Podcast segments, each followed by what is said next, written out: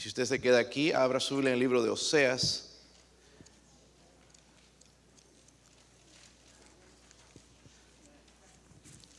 Oseas.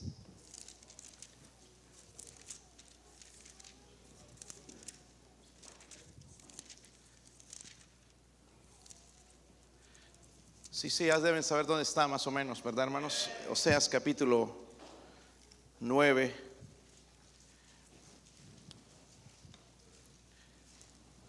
Si alguien necesita Biblia al frente, a veces tenemos algunas Biblias ahí. Eh, pueden buscar a alguien, ayudar a buscar a los que son nuevos especialmente. Si usted no tiene Biblia, también tenemos Biblias gratis, ¿ok? Para que usted pueda tener la palabra de Dios en sus manos. Oseas capítulo 9, ¿sí lo tienen, hermanos? Pues vamos a leerlos, son 17 versículos, son cortos, hermanos. Yo leo el 1, ustedes el 2, todos juntos leemos el versículo 17. ¿Sí lo tienen? Ok, dice el versículo 9, no te alegres, oh Israel, hasta saltar de gozo como los pueblos que has eh, fornicado, apartándose de, tu Dios, amaste salario de ramera en todas las ceras de trigo.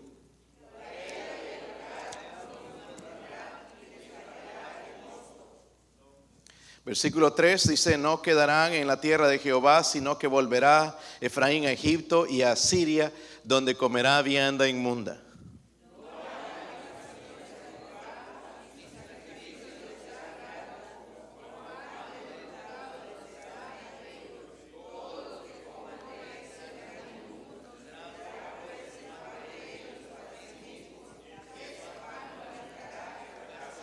¿Qué haréis en el día de la solemnidad y en el día de la fiesta de Jehová?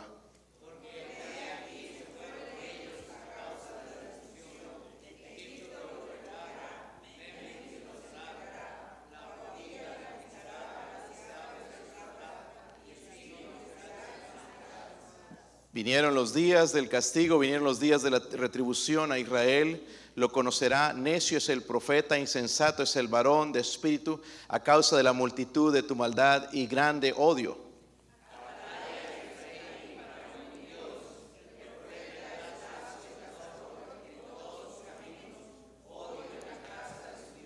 Llegaron hasta lo más bajo en su corrupción, como en los días de Gabá. Ahora de, se acordará de su iniquidad, castigará su pecado.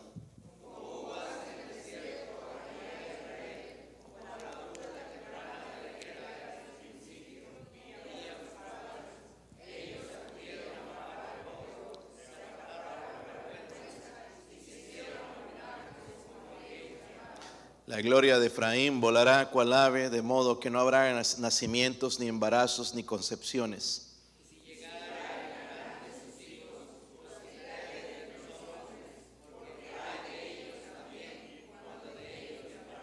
Efraín, según veo, es semejante a Tiro, situado en el lugar delicioso, pero Efraín sacará a sus hijos a la matanza.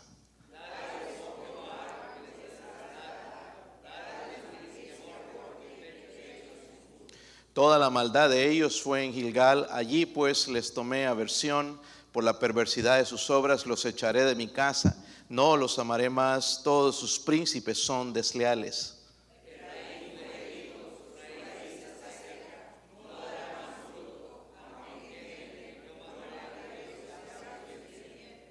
Mi Dios los desechará porque ellos no lo oyeron y andarán errante entre las naciones. Para mí es bastante triste, hermanos, escuchar, no sé si usted medita en la palabra de Dios cuando la lee, pero encontrar frases como esta, porque es el corazón de Dios, descubriendo el corazón de Dios. ¿Cómo podemos ver el corazón de Dios? A través de su palabra. Y aquí el versículo que leímos, en el versículo 15, la última parte, dice, todos sus príncipes son, ¿qué? Los príncipes eran los líderes religiosos, de los que se esperaba que fueran leales. A veces la gente más desleal es la gente que está en la iglesia. Para esto le dolía a Dios, porque Él es fiel, ¿verdad? Pero dice sus príncipes eran desleales. Vamos a orar, hermanos, esperar que el Señor nos hable. Recuerden, estamos hablando del amor redentor de Dios. Padre, ruego, Señor, en este día que usted use su siervo. Deme la fuerza que necesito, Señor, el poder del Espíritu Santo. Unja, Señor, únjame de su Espíritu, Señor, oh Dios. Deme una doble porción de su Espíritu Ayúdeme a predicar su palabra, Señor, a, aplicarla a la necesidad mía de este siervo inútil, Señor, a la necesidad, Señor, de su, de su iglesia, Dios mío. Padre, quizás hay alguien aquí también que no tiene Cristo, que no tiene seguridad de la salvación. Ruego, Señor, que hoy pueda poner su fe, su confianza en el único Salvador Jesucristo. Ruego por su ayuda, su presencia, mi Dios, en el nombre de Jesucristo. Amén. Pueden sentarse, hermanos. Hay, hay un debate, hermanos, entre, a veces entre cristianos sobre si Dios puede hacer algo o no. Si Dios puede hacer algo o no. Por ejemplo, ¿puede Dios hacer cualquier cosa? ¿Puede pecar? Entonces Dios no puede hacer cualquier cosa, ¿verdad? Dios no puede mentir tampoco, ¿verdad? Entonces la respuesta es no. Dios no puede hacer cualquier cosa. Dios, hermanos, Él no puede hacer nada en contra de su naturaleza, su naturaleza perfecta, su carácter perfecto, su, Él es santo, Él es puro, Él es justo en todos sus caminos, justo en todo tiempo. So, Él no puede mentir. Él no puede pecar. Jamás. Hay cosas que Dios no puede hacer. ¿Verdad? ¿Sí o no? ¿Están conmigo, hermanos? ¿Están despiertos los que están dormidos? Pero hay otro principio, hermanos. Escúchenme bien. Dios jamás podrá bendecir su gente si están en rebelión. No puede. Es ir en contra de su naturaleza, en contra de su santidad, en contra de su palabra. So no esperemos bendición, hermanos, si queremos vivir en rebelión en contra de Dios y su palabra. No se puede. Queremos la bendición de Dios, pero yo no puedo obtener los dos, hermanos, si estoy viviendo en rebelión contra Dios. Y eso es lo que le está diciendo al, pueblo de Israel, hablándoles de su rebelión, hermanos. En realidad, al ver este libro de Oseas, es viendo nuestra nación al desnudo. Todo lo que está sucediendo aquí, hermanos, es como eh, lo que le está sucediendo a Israel es como lo que está sucediendo en esta nación. Quieren bendición. La gente hoy está orando y pidiendo, God bless América. Pero en realidad lo que América se olvidó es de bendecir a Dios. América bless God. ¿Verdad? Queremos la bendición, pero simplemente, hermanos, no se puede recibir si nosotros andamos en pecado. No se puede, hermanos, recibir bendición si andamos en rebelión y ah, obviamente van a haber también consecuencias. Ahora, cuando un creyente peca, hermanos, y se desvía del camino de Dios, hay una maravillosa gracia que se llama confesión. Si la Biblia dice en primera de, de Juan 1.9, sí, sí que la condición es si confesamos nuestros, Él es fiel y justo para perdonarnos y limpiarnos de toda. Gloria a Dios por eso, ¿verdad? Por la gracia, hermanos, de la confesión, porque al confesar podemos sacar eso de encima, el pecado que tenemos encima de nosotros. Y ese es prácticamente el mensaje, hermanos, en el capítulo 9 de Oseas, cuando el pueblo de Dios decide vivir una vida de depravación, una vida de, olvidándose de Dios, pero sí quieren la bendición de Dios, pero no se puede. Tarde o temprano se van a caer, hermanos, ¿verdad? Va a haber un juicio de Dios y es lo que vamos a ver en un momento. Si busca un capítulo, hermanos, en la Biblia que hable de los sinsabores de vivir en pecado, aquí está. Oseas 9, ¿verdad? Si queremos vivir en el pecado. Y yo le titulé a este mensaje Pecando más, disfrutándolo. Mientras más pecamos nosotros como cristianos, si eres salvo, mientras más te metes en el pecado, menos lo disfrutas. ¿Verdad? Menos lo disfrutas. Es más, te sientes más miserable que nunca. O sea, cuando el pueblo de Dios, hermanos, se sumergió en el pecado, van a, van a sucederle cinco cosas que veo yo aquí. En realidad habían seis, pero para mí son, quiero hablar de las cinco principales que yo veo lo que le sucedió al pueblo o lo que le sucede al pueblo que se, se, revela contra Dios. Mire la clase de pueblo en la que se va a convertir. Miren el versículo 1. Versículo 1. Si lo tienen, hermanos. Dice, miren las primeras palabras. Dice, no que, no te alegres, oh Israel. Notemos esas palabras. Dios le está diciendo, no te alegres, oh Israel, la, primera cosa, hermanos, la consecuencia de un pueblo que decide pecar es, se convierte en un pueblo sin, ¿sin qué? Díganlo conmigo, un pueblo sin, sin gozo. Hermanos, la vida de un pecador es una vida sin gozo. Por eso tiene que encontrar el gozo en la, en, la perversión, en, el alcohol, en las drogas, en, las fiestas, en el mundo, porque no hay gozo de por sí. Un muchacho con el que hablaba la semana pasada, hermanos, me dijo, y yo le hablé porque él, tiene problemas con las drogas y, me dijo, me dijo la verdad, la verdad es que ah, si andamos buscando algo, hay un vacío en nuestra vida. ¿Sabe lo que puede llenar ese vacío para siempre y traer un gozo verdadero? Es Jesucristo. Pero el hombre anda buscando que aquí, que en el dinero, que si compro este carro, que si tengo un BMW, si tengo un Mercedes, voy a ser feliz. Y, y la verdad que no.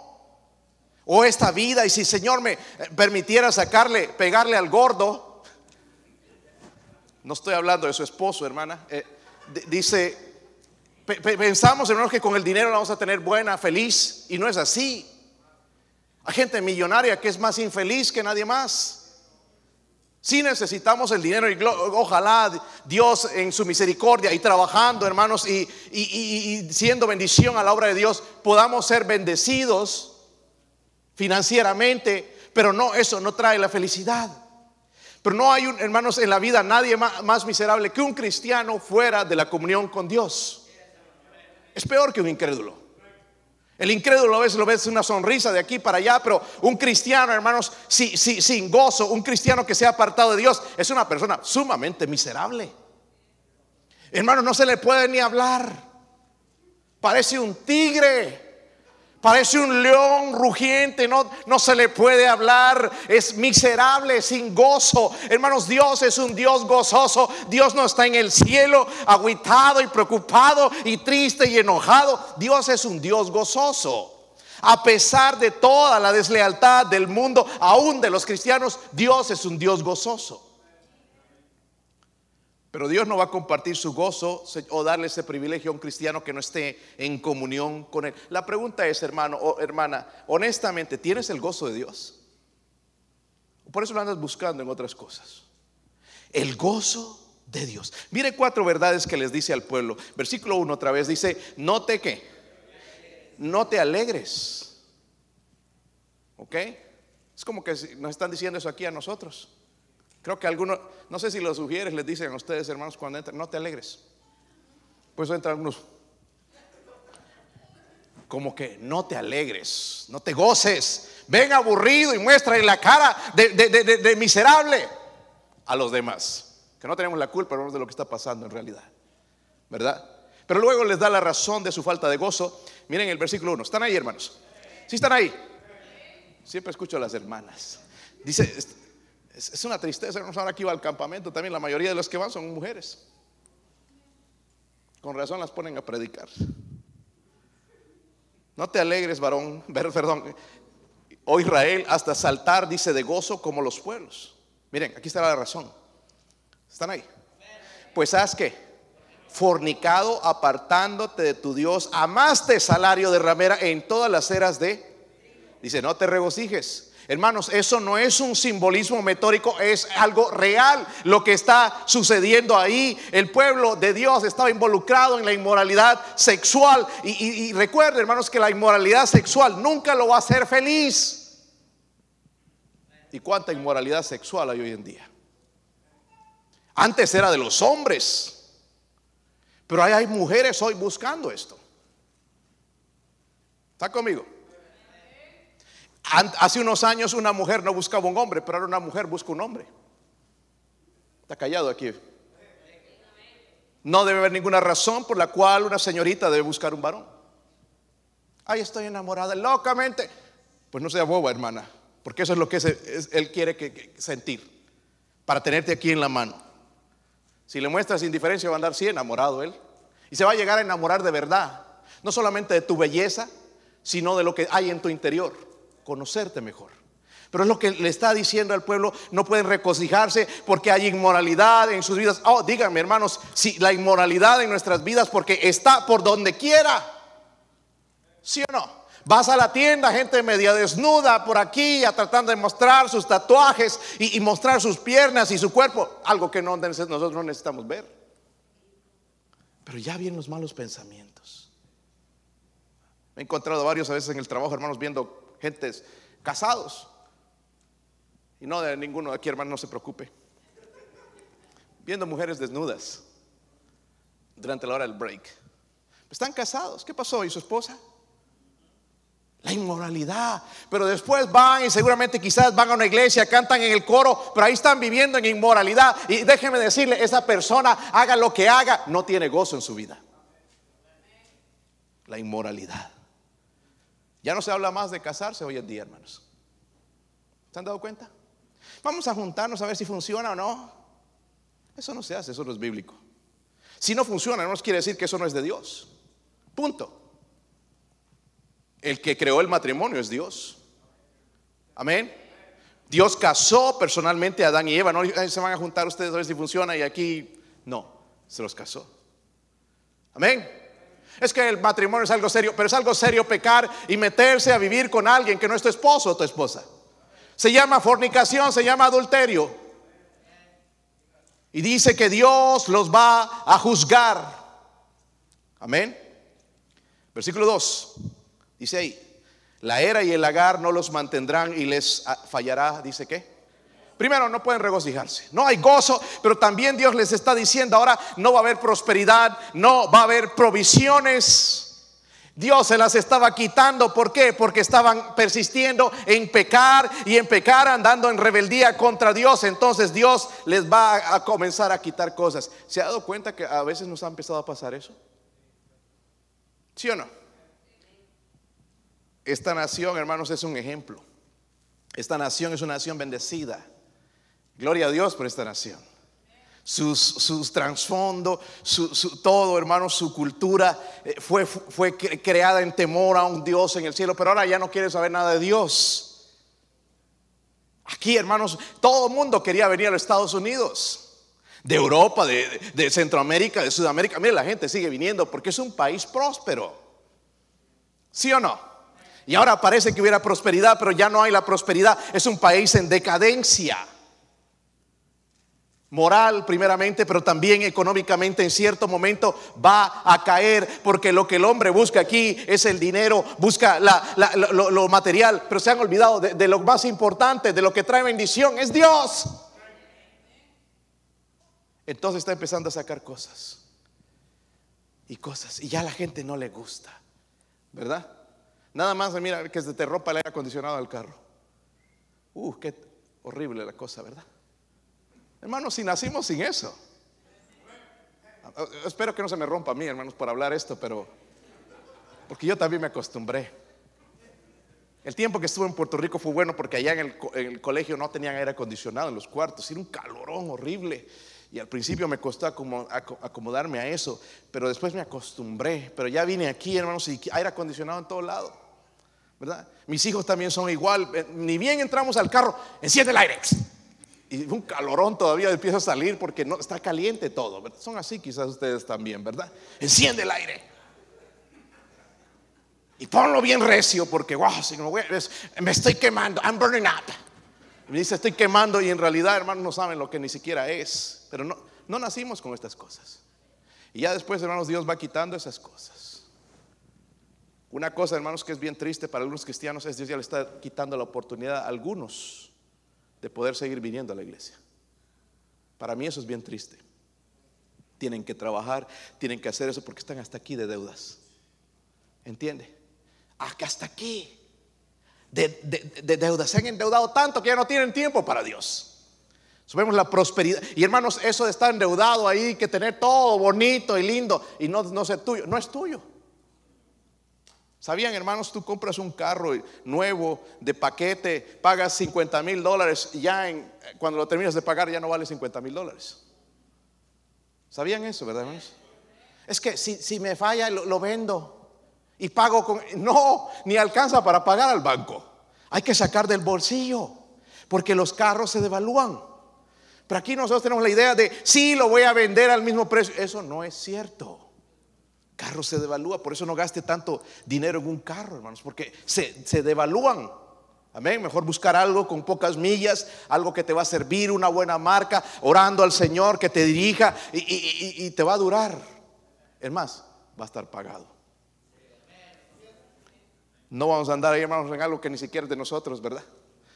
Dice, versículo 3. Eso era extra, hermanos, pero no se enojen por lo que dije. No quedarán, dice, en la tierra de Jehová, sino que volverá Efraín a Egipto y a Siria, donde comerán vida inmunda. Mira lo que está pasando, ¿por qué no hay gozo? Primeramente Dios le dice, no se van a regocijar por su vida inmoral. Segundo le dice, voy a quitar las provisiones. Ay, cómo no nos quitan algo. Nos enojamos. Ya no va a dar ayuda el gobierno. Y la gente se enoja. Qué injusto este alcalde, este gobernador. Yo creo que es bastante justo, ¿verdad? Ya no nos van a dar esto. Empieza a quitar cosas. Pero también, hermanos, dice que del pueblo ya no permanecieron en su tierra en el versículo 3. Hermanos, nosotros vamos a ir al cielo, ¿verdad? Un día. ¿Sí o no? Ojalá hoy, ¿verdad?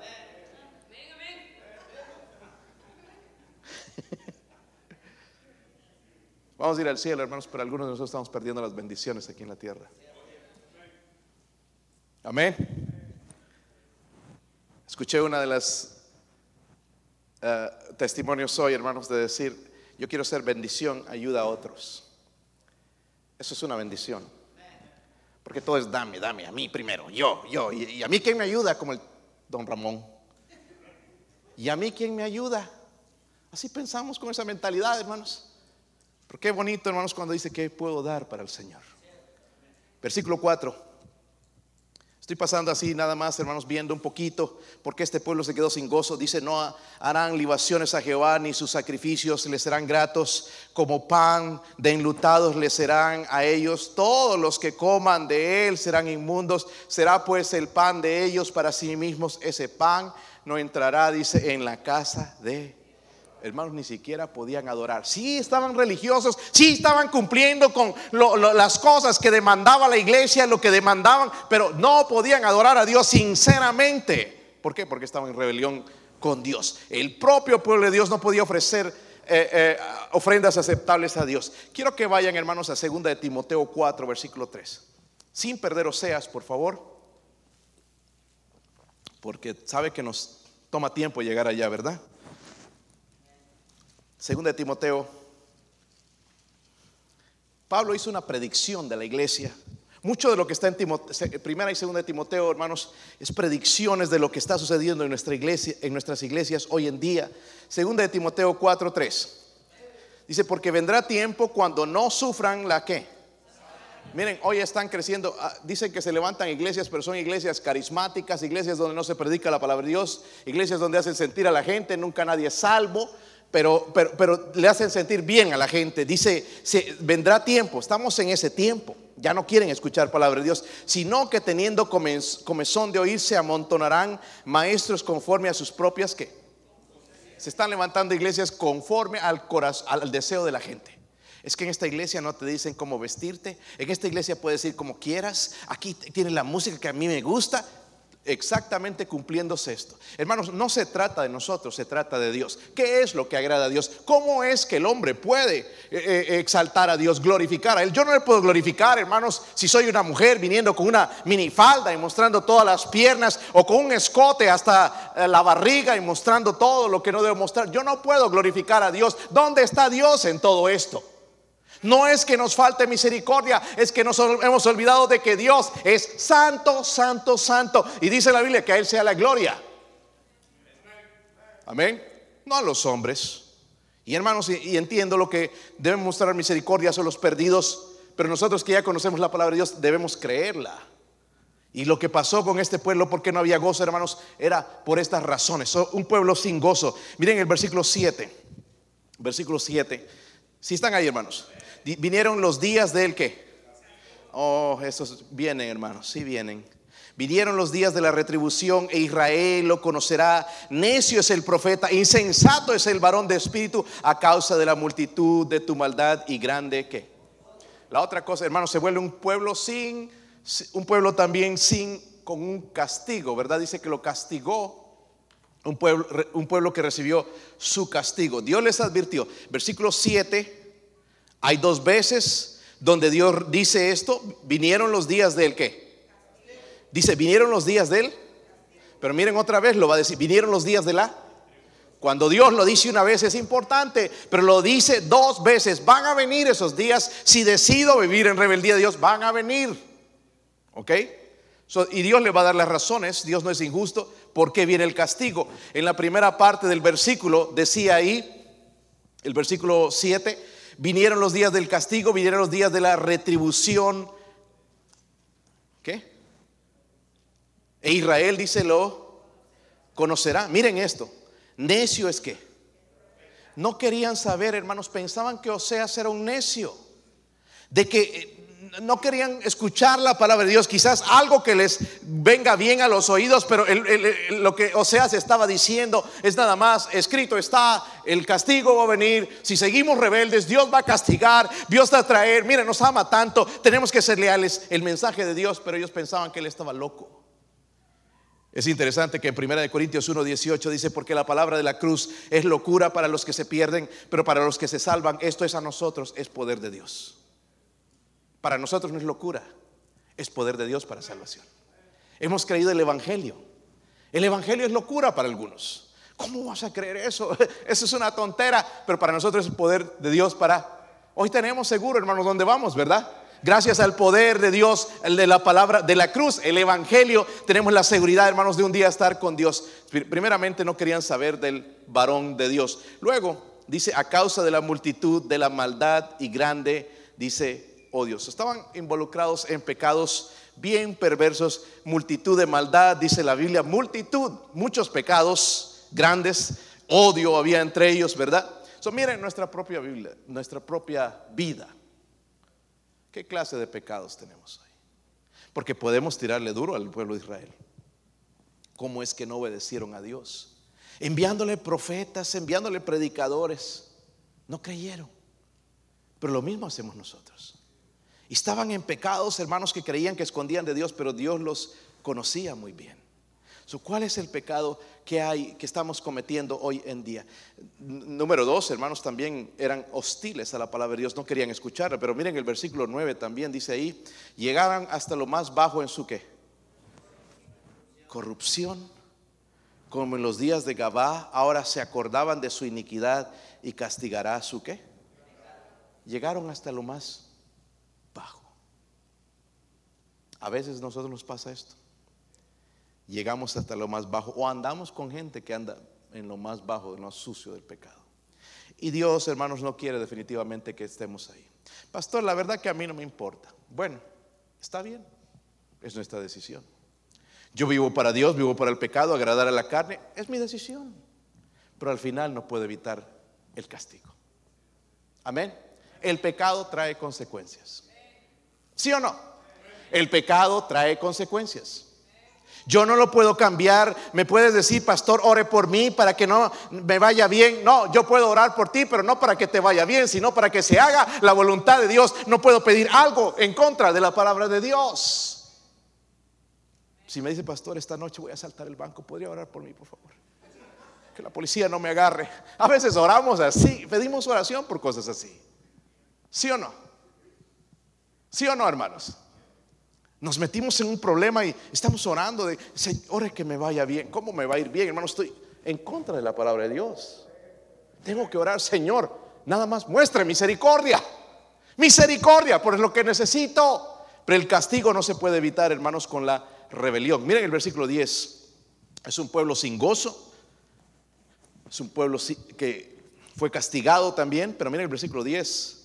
Como uvas en el desierto, allí a Israel como la fruta temprana de la higuera en su principio y vi a vuestros padres, ellos acudieron a Baal peor, se apartaron para vergüenza y se hicieron abominables como aquellos, dice, como aquello que amaron. Versículo 11, la gloria de Efraín volará cual ave, de modo que no habrá nacimientos, dice, ni embarazos, ni concepciones. Y si llegasen a grandes sus hijos, los quitará de entre los hombres, porque, ay, de ellos también cuando de ellos, dice qué? Esto es bien interesante, hermanos. Es, no hay gozo, viene el castigo. Pero vemos también, hermanos, aquí que habla de un pueblo sin, sin, sin, sin, gloria de Dios, ¿verdad? El versículo 14 dice ahí, dales, oh Jehová, lo que les has de dar, dales matriz que aborte y pechos, dice, enjutos. No solamente era un pueblo sin gloria, sino sin frutos. Un pueblo sin, perdón, sin gloria de Dios. Dios le está diciendo, estoy quitando tu gloria como nación primero porque haces cosas vergonzosas. Número dos, porque mi pueblo está haciendo cosas detestables delante de mí, las esconden, pero yo puedo ver todo eso. Lo que estaba haciendo el pueblo, hermanos, adoraban al Dios falso de Baal. Estaban adorándolo a él, ¿verdad? Pero también querían a Dios. Y Dios les dice, no van a prosperar de ninguna manera, voy a apartar mi gloria de ti. Y qué triste, hermanos, es ver, porque fuimos sellados con el Espíritu Santo, ¿verdad? Dicen Hechos 1.8, recibiréis que cuando haya venido sobre vosotros y me seréis. Mire, la falta de poder muestra una falta de, poder testificar. Un cristiano sin poder no puede hablar a nadie de Cristo. Le tiembla todo y al final no sale nada porque no tiene poder de Dios. Se ha ido, se ha quitado la, gloria de Dios sobre esa persona. Hermanos, una fe que no tiene fuego por Dios es fácilmente superada por el pecado. Y es por eso que debemos estar en fuego por Dios. Pero si queremos el mundo y queremos a Dios, lo que nos va a pasar, hermanos, vamos a vivir sin la gloria de Dios. ¿Cómo necesitamos la gloria de Dios en nuestros hogares? ¿Sí o no? ¿Cómo podemos impactar a nuestros hijos, hermanos? No lo podemos hacer sin la gloria de Dios. No le podemos hablar, hermanos, y llevándolos a campamentos y, estas cosas. Tiene que haber la gloria de Dios en nuestro hogar. Es lo que los va a convencer. Es que veo a papá que sí ama al Señor. Veo el poder de Dios en su vida. Veo que no deja a nadie de darle testimonio de Cristo. Su vida es un testimonio. Su manera de vivir muestra a Cristo. Pero eso no está pasando mucho en nuestros hogares. Y nuestros hijos entonces están mirando, oh, pero el mundo me ofrece esto, veo más gloria en esto, veo más, como que más convicción que en mi hogar, donde no hay poder, nada más pleitos y peleas y que mundanalidad, y, pero como que este mundo me ofrece algo mejor. ¿Qué creen que es lo que va a escoger? El mundo, ¿verdad? Bueno, honestamente, hermanos, yo escogería eso, ¿verdad? Si vivimos en rebelión con Dios, hermanos, se aparta la gloria de Dios. ¿Cuántos de ustedes quisieran la mano de Dios en su hogar? Pero ¿cuántos están haciendo algo para ver eso? Porque no es mágicamente, Señor, deme su gloria, su presencia en mi hogar, que se manifieste el Señor. Eso no sucede así nada más. En realidad tengo que desearlo, ¿verdad? Pero en realidad tengo que pagar un precio también apartarme de ese mundo de la rebelión, no enseñar la rebelión, hermanos, al mundo. Yo sé, hermanos, que nuestro corazón es degenerado, inclinado al mal, orgulloso, pero es ahí donde decidimos nosotros. Señor, yo prefiero humillarme delante de ti, del mundo, y tener ese poder en mi vida. Es lo mejor que puedo utilizar en la crianza de mis hijos. Miren el versículo 16, algo parecido, que viene hablando, hermanos, del contexto de esto, cuando decía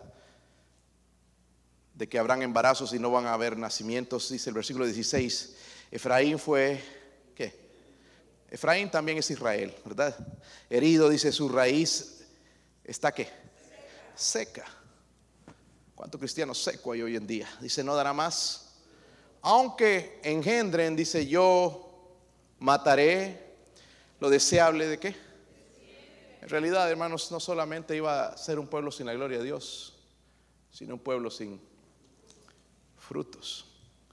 Y una de las razones, hermanos, por la que Israel fue tras los ídolos de Baal y también Astarot, ellos adoraban a estos dioses, era porque ellos pensaban que esos dioses traían fertilidad. Si una mujer no podía, una pareja no podía tener hijos, ellos iban a estos dioses. Y en realidad, hermanos, Dios que les va a recordar a ellos que Dios es el Dios del vientre. Dios abre el vientre, Dios da, Dios da vida cuando Él quiere, ¿verdad? Y a veces no quiere, pero él es el que está en control, no otros dioses. Él transforma, hermanos, pero esto le sucedió a ellos por el caso de la rebelión. No es el mismo caso hoy en todos. Pero en el caso de Israel, en este momento fue por eso, porque se fueron tras Baal, se fueron tras Astarot. Miren eh, que no puede tener hijos. Ve y busca a este Dios y rézale, llévale esto y, y pídele y te vas a tener hijos. Y no era cierto. Si nacían, dice que Dios los iba a matar. ¿Cómo puedo aplicar esto en nuestra vida, hermanos? No sé si usted se ha puesto a pensar cuál es la razón por qué cada vez menos de nuestros hijos sirven a Dios. Nosotros tenemos las ganas. ¿Sí o no? Pero no nuestros hijos. ¿Sabían eso, hermanos? ¿Sí o no? Ay, pastor, yo por eso me lo quiero llevar a Disney World y allá. ¿Quién te ha dicho? Si tú, en tu vida no hay un deseo de servir a Dios, no van a ser en tus hijos. ¿Saben por qué nuestros hijos no sirven a Dios? Porque nosotros no servimos a Dios. Nosotros queremos servir a Dios en lo que nos parece a nosotros, en lo que nos gusta, pero no en cualquier cosa que nos pusieran a hacer. Algunos de nosotros no nos humillaríamos a hacer algo aquí, ¿verdad? Porque pensamos que somos mucho, ¿verdad? Yo soy ingeniero, soy esto. Y en realidad lo que Dios quiere ver es un corazón humilde. Si nosotros, hermanos, servimos a Dios y les enseñamos a nuestros hijos a servir a Dios, lo van a hacer. He pasado mucho tiempo con estos jóvenes. Yo los conozco más que ustedes. Ellos quieren servir a Dios. ¿Sabían? Pero el problema que ven es que ellos están confundidos. Como que papá y mamá sí, que, que, sí no se, no se deciden. Están ahí entonces como que si ellos no se deciden, yo tampoco. Hermanos, algo que pude ver esta semana y es verdad, es una verdad que no va a cambiar. En muchachos con los cuales hemos tenido problemas con la disciplina, no tienen un padre en casa. Y si lo tienen, está de adorno. ¿Qué problema con esta clase de muchachos? No estoy hablando de, les dije, nuestros jóvenes se han portado excelente excelente. Atentos, no sé más afuera, pero en lo que yo vi, atentos en las predicaciones, con la espalda bien, bien no, no así como se sientan algunos como gancho, parece gancho de ropa. Están mirando. Desde ahí ya tú ves la rebeldía de los jóvenes cuando vienen. Se sientan así como, ¿qué me importa lo que estás diciendo? E-, esa es la actitud. ¿Se han dado cuenta cuando tú le hablas a tu hijo y si te mira los ojos o no? ¿Verdad? Eso, hermanos, eso se enseña. No es que son así, no es que este mundo, no es que el gobierno, como alguien estaba culpando por ahí al gobierno, el gobierno no tiene nada que ver en esto, es en casa. Y perdóneme que le dé con este asunto, porque cada vez menos jóvenes quieren servir a Dios. Están pensando igual que ustedes en qué carro se van a comprar, en qué, en qué teléfono, en, qué, cómo van a ganar dinero, en qué trabajo, cuántas horas. Todo eso están aprendiendo en casa. Pero no están aprendiendo cómo servir a Dios. Algo está mal. Porque sí debería haber, como digo yo, yo los conozco ahora, tienen el deseo, pero están confundidos. Bueno, eh, yo quiero, pero mi familia no quiere. Me desaniman y obviamente es un desaliento en un hijo el ver un padre que no se decide, una madre que sigue viendo novelas y que sigue chismeando y que sigue cotorreando y que sigue pasando más tiempo en, el chisme que en otra cosa. Desanima. Desalienta a los jóvenes. Yo los voy, a salir en defensa de ellos porque no es, hermanos, no es culpa de ellos. Es que me salió así. No te salió así. Tú lo hiciste así. Tú lo hiciste así, estás recibiendo el salario de lo que tú has hecho, lo que has invertido. En otras palabras, es el espejo de lo que tú eres. Y no te gustas. Qué feo. Horrible. Y eres tú. Es así, hermanos. Es exactamente eso. No es culpa de la iglesia porque hay jóvenes que se van a ir amargados de esta iglesia, se van a ir amargados con mí porque hubo alguien en la iglesia que les dijo la verdad. Su papá y su mamá nunca se atrevieron a decirles la verdad. Y obviamente van a salir amargados conmigo. Pero no es mi culpa. Es que en esa iglesia no hay amor. Sí hay amor. Sí hay misericordia. No hay otra iglesia, hermanos, yendo a tocar puertas y hablándole a la gente de Cristo y, orando por ti y llorando, llorando a veces cuando tienes problemas como esta iglesia. So, el hecho de tu rebeldía y que salgas enojado y, y que ya no quieres volver a la iglesia, eso no es culpa de esta iglesia. No es culpa de tu pastor. Otra cosa, hermanos, padres, no se ponga a hablar mal de mí en delante de sus hijos estás cosechando ahora lo que tú has hecho. No me tienen respeto cuando necesitan consejo. No es que me falten el respeto. Pero por atrás, ya saben. Lo que tengas en contra de mí, venga a decírmelo a mí. No se lo digas a tus hijos. Tú estás haciendo daño a tus, estás haciendo daño a ti y a tus hijos. Yo podría ayudarlos quizás mejor que tú. Podría guiarlos, podría ayudarlos, podría aconsejarlos. Mira, a, veces hasta sus, caprichitos que tú no le quieres dar, está bien. En serio, porque a veces se merecen caprichitos. ¿Sí o no, hermanos? ¿Usted no tiene caprichitos a veces? ¿Sí o no? De vez en cuando te echas tu berrinche, ¿verdad? Ellos tienen derecho también de vez en cuando, hermano, no solamente tú. Qué triste, hermanos, que cada vez menos de nuestros hijos sirven a Dios.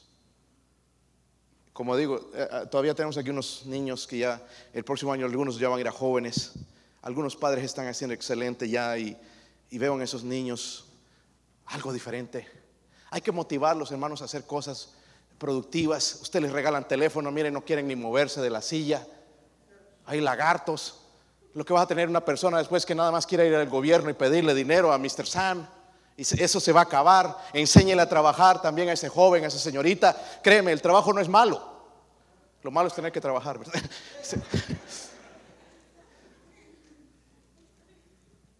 Esta sociedad le está enseñando mal a los jóvenes.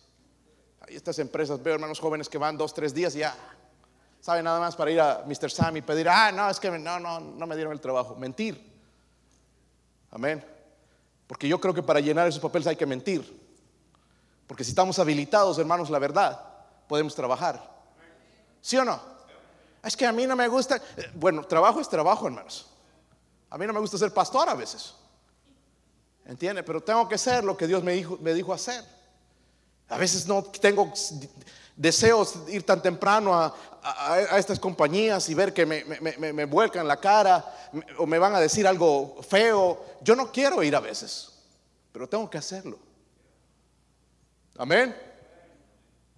Entonces, levantémonos, hombres, de una vez por todas. Vamos a enseñarles. Mira, involúcrenlos en la música, en los deportes, en cosas, hermanos, productivas. con el PlayStation, puros jueguitos. Su vida es un jueguito de estos jóvenes. Juegan con todo. Mira, van a jugar contigo. Enseñémosles, hermanos, otras cosas. Disciplina. Eh, hermanos, eh, nuestros jóvenes se portaron muy bien. Tremendo. Las jovencitas ganaron el segundo puesto en soccer. Creo que nunca habían jugado soccer, pero los jóvenes, su primer partido, hermanos, 5-0 metieron, ¿verdad, jóvenes? Sí, el segundo empataron, se fueron a los penales y saben cómo es los penales, ¿verdad? Se le mueven el arco a uno. lo hicieron bien, pero podríamos hacer mejor, ¿verdad? a veces los arruinamos, hermanos, porque no les permitimos. Termina el servicio, ya salimos, hermanos, como que alma que está persiguiendo el diablo y no participamos. Déjenos, hermanos, que aprendan un deporte. Jueguen algo y, algo, hermanos, la música. vimos tantas iglesias, hermanos, había iglesias con muchos jóvenes. La verdad, nosotros llevamos bastante gente para hacer una iglesia pequeña. Éramos 50, creo, total, casi 50 con todos. Para una iglesia pequeña está bien, pero podemos hacer más. Hay iglesias, hermanos, que se llevaron jóvenes de que ni siquiera están en la iglesia porque tienen carga para que ellos sean salvos, conozcan a Dios y entren en las cosas de Dios. Buenos para los deportes. ¿Los vieron, verdad, jóvenes? Buenísimos. Algunos deportes en esto y en la música. Vimos los conciertos. Nos parecería, que estaba escuchando a alguien súper profesional, jóvenes que, les han enseñado, hermanos.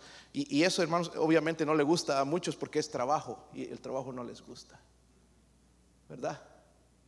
Tocar un piano requiere práctica. Jovencitas están aprendiendo, requiere práctica. Todos los días. Igual la guitarra, charango eléctrico, batería, lo, que vayas a tocar, hermanos, eh, cualquier cosa. Requiere trabajo.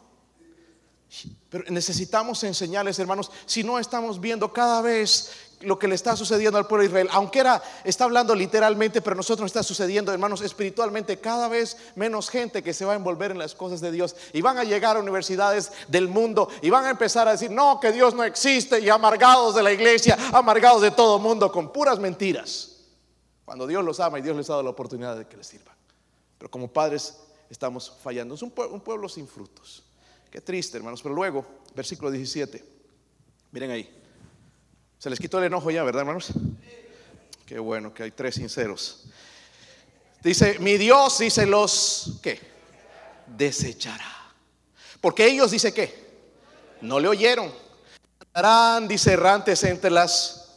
Subemos, hermanos, también no solamente eh, eh, ese pueblo eh, sin gozo, ese pueblo castigado, ese pueblo sin gloria de Dios, ese pueblo sin frutos, sino un pueblo también errante, ¿verdad? Un pueblo errante. Dios, hermanos, les les previno en el libro de Deuteronomio lo que iba a suceder cuando desobedecieran y justamente les llegó el castigo. En hebreo dice que andaban errantes. Es la manera en que andaron. es exactamente lo que Dios hizo en el antiguo pacto pero también para nosotros, hermanos, por la gracia de Dios, hoy en día ya no tenemos que vivir de acuerdo a esas ordenanzas, aunque sí aplican a nosotros, pero tenemos un pacto nuevo, un pacto mejor, donde Él promete ya no acordarse más de nuestros pecados. Es lo que la Biblia dice en Hebreos 8:12, porque seré propicio a sus injusticias y nunca más me acordaré de sus pecados y de sus iniquidades. Qué lindo, hermanos, porque el mundo aquí recuerda la regaste y van a recordar eso. No van a recordar nunca lo bueno que hiciste, sino lo malo. Así somos. Siempre tenemos que buscar a alguien peor que nosotros. ¿Sí o no, hermanos? Pero no delante de los ojos de Dios. Dice, nunca más me acordaré de vuestros. Qué bueno, ¿verdad, hermanos? Que Él nunca se va a acordar en esta nueva gracia a través de Jesucristo. Ya no se va a acordar de nuestros pecados, no los va a tomar en cuenta. En Hebreos 10, 16 dice, este es el pacto que haré con ellos después de aquellos días, dice el Señor, pondré mis leyes en sus corazones y en sus mentes las escribiré, añade, y nunca más me acordaré de sus pecados y de sus transgresiones. Pero, si decidimos desobedecer a Dios constantemente, constantemente, y yo sé cómo es nuestra naturaleza, hermanos, nuestro, mire, si yo no busco a Dios un día, empieza a salir todo lo malo, lo podrido que somos. Ese soy yo, no sé usted, quizás usted es mejor, más espiritual. Pero si no paso un tiempo, un día con Dios, en las escrituras, en oración, empieza a salir todo eso. Esa amargura y empieza a removerse toda esa suciedad, eh, suciedad dentro de mí. Y me, me hace daño y hace daño a otros. Es por eso que tenemos que estar en constante comunión con Dios. Cuando andamos constantemente en pecado, vamos a andar errantes. Es decir, todo lo que hacemos nos va a salir mal. ¿Ha estado en un punto así en su vida? Que se apartó de Dios y tenías planes de esto y no salió. Y el plan B y no salió. El plan C y todo el abecedario, hermanos, y no salió. Errantes. Por aquí ni por aquí no sale. Hermanos, Dios no tiene plan B, Dios nada más tiene el plan A. No falla. Nosotros sí ponemos plan. Si esto no funciona, vamos a hacer esto. Dios no. Todo lo que Dios dice, hermanos, sí funciona. Amén. Sí funciona, ¿verdad? Sabemos, hermanos, lo que pasa con un pueblo y vemos lo que le ha pasado a esta nación, un pueblo sin gozo, un pueblo que recibió castigo, sin la gloria de Dios, un pueblo sin frutos, un pueblo errante. Si usted es un hijo de Dios, aquí en Oseas, hermanos, hay una tremenda advertencia. Lección, pero también advertencia. Mientras más pecas, más menos lo disfrutas. Mientras más pecas, menos lo disfrutas. A veces estamos pensando, hermanos, como el mundo. Si yo tuviera más esto, si tuviera más el otro, lo voy a disfrutar más. No es así. La comunión verdadera, la felicidad verdadera viene en tu comunión con Cristo. ¿Sabe hoy algunos de nosotros vinimos a la iglesia? Porque venimos a la iglesia qué, hermanos? Recuérdenme, a ver, por favor. ¿A qué? a adorar, ¿verdad? No a recibir a que me paguen la renta, me paguen la luz, sino a qué? Esto es lo que piensa este país hoy, que la iglesia está para dar a la gente. Eso no está en la Biblia. Sí podemos ayudar financieramente, lo hacemos a veces, pero venimos a la iglesia a qué? No les escucho a la mayoría. Escucha, ¿a qué? ¿A qué? Jovencitos, ¿a qué vinimos a la iglesia? Jovencitos. Adorar. ¿A quién? Pero algunos entraron por esa puerta con una cara larga. ¿Qué adoración es esa? ¿Te irías a un concierto de los que te gustaría ir, de cantante? Mirarlo así. ¿Seguro? Pero a Dios le trajimos una cara larga. Hermanito, hermanita, Dios no tiene problemas, no tiene culpa de tus problemas en casa. Recordemos, la iglesia se viene a escuchar, eso es adorar. Dar mi diezmo es parte de la adoración, ¿verdad? Cantar es parte de la... Pero algunos no cantamos. Estamos enojados con mi papi, con mi mami. O con el esposo con la esposa, que no se hablan hace una semana. Están como perro y gato, lo están haciendo dormir en la casa del perro. Dios no tiene culpa de nuestros problemas. No te amargues con Dios. Hermanos, no se amarguen conmigo, no se amarguen con los hermanos. No es la culpa de Dios tu amargura. Descubre que el problema está aquí adentro. Primera de Juan 1.9, vamos a ponernos de pie, todo lo vamos a recitar. Porque siempre, al final, Dios nos da la solución al problema. Primera de Juan 1.9, ya lo deberías saber de memoria. Primera de Juan 1.9. Si confesamos nuestros pecados, Dios es fiel y justo para y limpiarnos. Una vez más, escuché solamente algunos. Si confesamos nuestros pecados, Él es fiel y justo. Si usted no es salvo, si usted no está seguro de ir al cielo, la manera de ser salvo es primeramente confesando sus pecados. Pero luego creyendo que Él es el Mesías, Él es el Salvador. Él murió en la cruz por usted. Él le ama tanto. La Biblia dice en Juan 3:16, porque de tal manera amó Dios al mundo, que ha dado a su Hijo unigénito para que todo aquel que en Él cree no se pierda, mas tenga vida eterna. Vamos a cerrar nuestros ojos.